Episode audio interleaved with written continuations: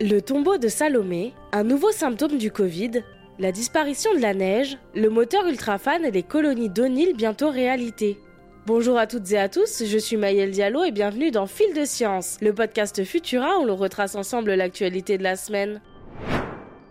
C'est dans les années 80, à une soixantaine de kilomètres de Jérusalem, que des pilleurs de tombes avaient mis la main sur un tombeau dont on connaît aujourd'hui l'occupante. En effet, il s'y trouverait Salomé, qui aurait assisté à la naissance de Jésus. Elle aurait été soit la sage-femme de Bethléem, chargée de le mettre au monde, soit simple spectatrice. Les fouilles ont révélé une grotte de 350 mètres carrés, répartie en plusieurs pièces bien décorées. Cela, plus les inscriptions en grec mais aussi en syriaque, indiquent qu'un véritable culte était voué à Salomé, et ce même pendant les périodes byzantines et islamiques.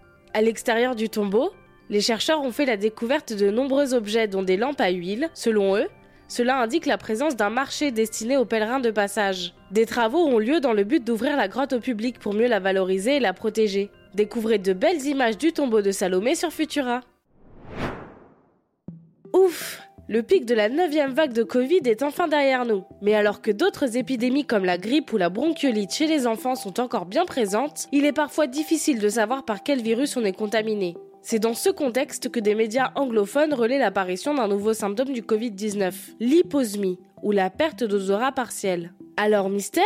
Eh bien non, en réalité rien de nouveau. On sait depuis le début que le Covid affecte le système olfactif. Une étude allemande parue en 2020 indique que l'hyposmie touche environ 30% des personnes infectées par le coronavirus. D'ailleurs, chez les patients atteints de la maladie, l'hyposmie reste partielle et temporaire.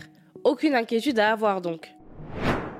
Ah, les fêtes, l'hiver, la neige Avec les températures complètement hors saison de ces derniers jours, ça paraît difficile à croire.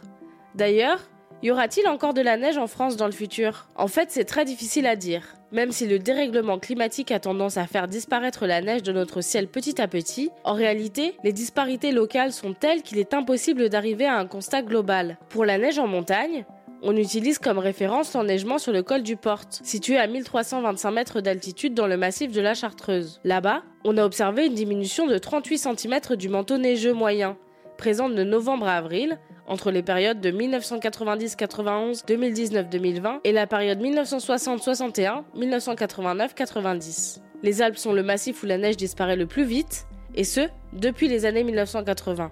Quant aux évolutions prévues, les scientifiques estiment qu'il y aura moitié moins de neige sur nos massifs, si ce n'est encore moins d'ici la fin du siècle. Météo France précise que la disparition de la neige est conditionnée par la hausse des températures. De fait, si l'on veut continuer à avoir des sommets mais aussi des vallées enneigées en hiver, une diminution des émissions de gaz à effet de serre est essentielle. Avions et environnement ne font pas bon ménage, et Rolls-Royce compte bien régler ce problème avec son moteur Ultrafan, un réacteur qui permet de réduire la consommation en carburant de 25%. Ultrafan est désormais prêt à être testé, et ce dès le début de l'année 2023.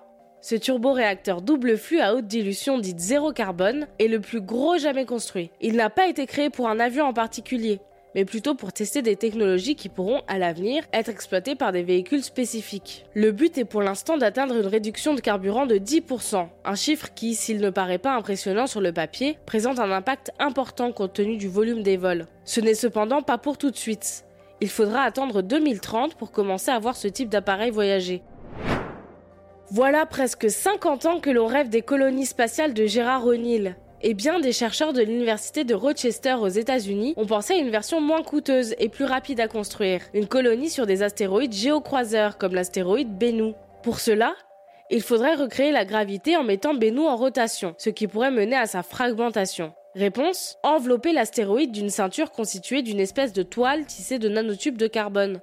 Le carbone étant précisément un matériau abondant dans Bennu, on pourrait donc les fabriquer sur place. Un résultat qui ne serait pas aussi impressionnant que les cylindres de Gérard O'Neill, mais qui paraît beaucoup plus réalisable. La surface sur laquelle les humains pourraient vivre ferait environ la taille de Manhattan pour tout astéroïde géocroiseur d'environ 300 mètres de diamètre. Retrouvez des images impressionnantes de ce fantasme et le reste de nos actualités sur Futura.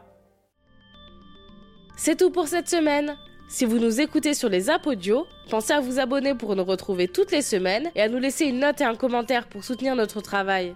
Quant à moi, il ne me reste plus qu'à vous souhaiter un excellent week-end, de bonnes fêtes si vous célébrez et surtout, restez curieux. À bientôt!